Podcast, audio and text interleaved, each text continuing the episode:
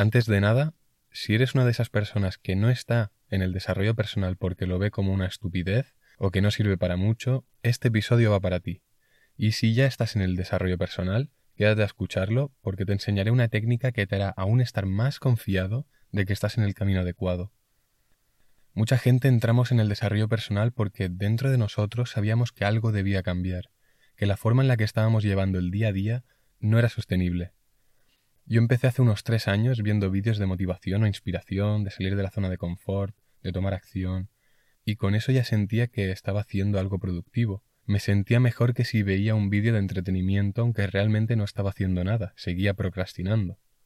En general, entras en este mundillo para cambiar tu vida, por alcanzar un estilo de vida deseado para tu yo del futuro, por pasar de la inacción a la acción, ya sea a través de la educación, de empezar a entrenar, de montar algún proyecto que tenías en mente desde hace tiempo, lo que sea. Cada uno habrá empezado en este mundo por un motivo similar. En mi caso, tras unos meses viendo contenido de Euge Oyer sobre estos temas, empecé a leer motivado por un amigo y a ver contenido relacionado con las finanzas. Empecé con el clásico Padre rico, Padre pobre de Robert Kiyosaki y desde entonces no he parado de leer. Con lo cual, en la mayoría de casos empezamos por inspiración, por motivación, la motivación de tener la vida que sueñas, de empezar a hacer las cosas que te dan miedo pero sabes que realmente son las que van a llenar tu vida de experiencias, que al final es lo que importa. Y hay otro gran porcentaje que no ha entrado en el desarrollo personal porque quizá no lo ha descubierto o porque no compra el discurso inspirador del parlanchín motivador de turno, porque escuchan lo que dice esta gente y ya saben que para cambiar su vida tienen que tomar acción y salir de la comodidad, y es lógico, todos lo sabemos, pero esos motivadores parlanchines, según en qué momento de tu vida los escuches, te van a ayudar a motivarte a salir del pozo, a abrirte los ojos a una vida que ni habías prácticamente contemplado. Y cuando estás en el camino del desarrollo personal, ya dejas de escucharlos porque ya te han servido, te han servido de despertador en un momento que lo necesitabas, pero ahora ya no te aportan mucho y es momento de soltarlos. Pero esta gente que los tachan de simplemente parlanchines motivadores para gente que necesita ayuda, no aplican lo que dicen que ya saben que cuentan estos parlanchines, no salen de la comodidad, no crecen, no se educan, no entrenan, no invierten en ellos mismos, y por eso tienen y acabarán teniendo la misma vida vacía de experiencias que tú, la diferencia es que tú, como persona que ha entrado en el mundo del desarrollo personal, aceptas tus circunstancias actuales y estás dispuesto a cambiar, a trabajar en ti, a ser disciplinado para lograr una vida llena de experiencias que merecen la pena.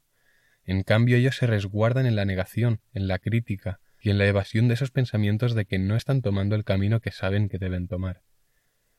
Y una técnica recurrente que te genera la motivación o inspiración para empezar a cambiar es una pregunta muy simple. ¿Cómo sería tu vida ideal? Visualiza cómo quieres que sea tu vida, qué cosas harías, dónde vivirías, cómo sería tu casa, qué cuerpo quieres tener, y todo ese tipo de cosas. Esta técnica es la que nos inició a muchos en el desarrollo personal, y esta técnica sirve para crear placer, para asociar placer a la idea del cambio. Como ya conté en el episodio 9, las dos fuerzas que controlan tu vida, nos movemos por dolor y placer, Cambias porque algo te genera tal placer que quieres hacer el cambio y lo haces. O cambias porque sientes tal cantidad de dolor, de sufrimiento, que te duele más seguir como hasta ahora que cambiar. Y vemos que la técnica esta de visualizar un futuro que te gustaría vivir tira por la fuerza del placer. La técnica genera tal placer, motivación, inspiración en ti, que te empiezas a mover, empiezas a tomar acción. Como he comentado, esta es la forma a través de la que muchos empezamos en el desarrollo personal, pero también hay otra que es totalmente contraria, que tiene los mismos resultados, la acción. Esta otra técnica tira por la fuerza del dolor, de generar, asociar tal cantidad de dolor, de sufrimiento a la idea de no cambiar, que te veas forzado a tomar acción. Y esta es la técnica que vengo a contarte hoy. No estás en el desarrollo personal porque no has comprado esa idea de visualizar tu vida ideal y que eso te motive. Y lo entiendo. Desde fuera puede verse como algo inútil y que es solo una ilusión, que no estás siendo realista. Te entiendo, en serio. Pero déjame argumentarte por qué creo que deberías darle una oportunidad y dejar de verlo como algo surrealista o inútil o que no tiene sentido y empezar a derribar barreras mentales. ¿Cómo será tu vida en cinco o diez años si sigues igual que ahora, con tus hábitos actuales, tu trabajo actual, tu alimentación, tus gastos, todo. Esto ya no va de la vida que quieres, esto va de la vida a la que inevitablemente estás destinado si no tomas acción.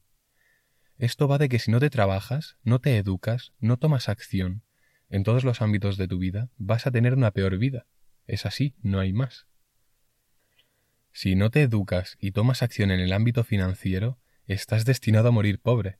La mayoría de la gente que le toca la lotería acaba arruinada, porque no tiene conocimientos de finanzas. Así que sin educación financiera, hasta tocándote la lotería morirás pobre. Si no te educas y tomas acción en el ámbito de la salud, estás destinado a morir antes. No entrenar no solo tiene consecuencias visuales del estilo, este año he puesto un par de kilitos más, también tiene consecuencias a nivel de calidad y longevidad. Si no te educas y tomas acción en el ámbito social, y eres una persona introvertida o no tienes muchos amigos actualmente, ¿qué te hace pensar que sí los tendrás si sigues como hasta ahora? Si no te educas y tomas acción en el ámbito mental, si no lees, si no estás aprendiendo algo siempre, si no creces, serás ignorante y no verás oportunidades donde las hay, por ejemplo.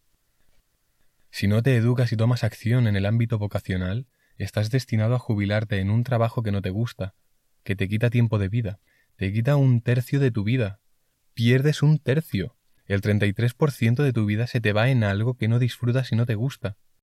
Si no trabajas este ámbito, nunca acabarás dedicándote a tu pasión. Y para empezar, no es que nunca te dedicarás a ello, sino que ni descubrirás cuál o cuáles son tus pasiones.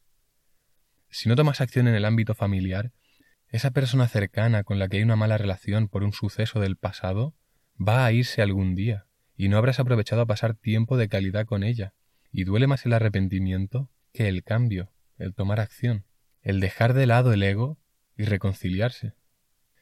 Si no te educas y tomas acción en el ámbito espiritual, tu vida va a pasar sin que te des cuenta, sin que hayas estado en el momento presente, que es lo único que tenemos, sin que hayas disfrutado de la hora, de lo que tienes en este momento, que no es poco, es mucho más de lo que todas las generaciones que hay detrás tuyo hubieran querido. Incluso tienes más cosas que los antiguos reyes, piénsalo. Tienes entretenimiento las 24 horas del día, cines, parques de atracciones, muchísimas series, agua abriendo un grifo, comida abriendo una nevera, calentar la comida en 30 segundos. Es que tienes muchísimas más cosas de las que ni siquiera han llegado a imaginar reyes antiguos. Si no trabajas este área, el de la espiritualidad, nunca aprenderás a vivir en paz, pleno, agradecido, presente, apreciando. Es imposible. Por cómo está hecha la sociedad y cómo es la mente humana, estamos destinados a vivir sufriendo y vacíos, a menos que lo trabajemos. Entonces dime, ¿a qué estás destinado a vivir a día de hoy a menos que tomes la decisión de comprometerte a cambiar? ¿Qué vas a estar viviendo en cinco o diez años si sigues como hasta ahora? Échale huevos y párate a contestar estas preguntas. Siente el dolor, el sufrimiento de haber enterrado tus sueños. Mientras estés vivo hay la posibilidad de que se cumplan. Así que, de verdad, tómate cinco minutos, ni siquiera cinco minutos, para cuestionarte tu estilo de vida, tus hábitos, tu forma de interpretar la realidad.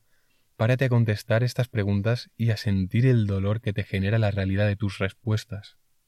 No te quedes en la superficie. Adéntrate en lo que de verdad sabes que vas a estar viviendo en cinco o diez años si no te paras ahora mismo a pensar, a reflexionarlo, a sentirlo y a comprometerte a cambiar. El cambio es un proceso. No tienes que cambiar ahora de golpe toda tu vida y puede dar miedo. Tenemos miedo al cambio, estamos hechos así.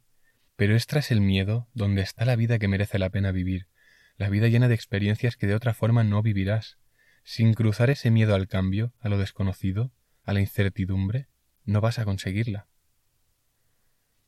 No me malinterpretes y creas que ahora tienes que dejar tu trabajo y vivir la vida de tus sueños, porque hay que pensar también en el largo plazo. Sea racional. Pero ten en cuenta eso, que si no tomas acción, nada cambia. Locura es hacer lo mismo una y otra vez esperando obtener resultados diferentes. El cambio empieza en la mente. Una vez cambia la mente, cambian tus acciones, y con ello las consecuencias, lo que acabas experimentando y viviendo. Y el cambio en la mente empieza por cuestionar todo. Así que, ¿a qué estás destinado a vivir a día de hoy a menos que tomes la decisión de comprometerte a cambiar. ¿Qué vas a estar viviendo en cinco o diez años si sigues como hasta ahora? Si quieres adentrarte en este tema de asociar dolor y placer, te recomiendo el episodio 9, Las dos fuerzas que controlan tu vida, y el 10, Te deseo más sufrimiento del que puedes soportar. Si consideras que este episodio puede despertar a alguien a hacer ese clic inicial que te hace empezar a cuestionar tu vida, no dudes en compartirlo. Si quieres apoyar todas las horas que dedico a cada episodio, que no son pocas, sigue al podcast y compártelo. Como siempre, nos vemos el próximo jueves. Chao.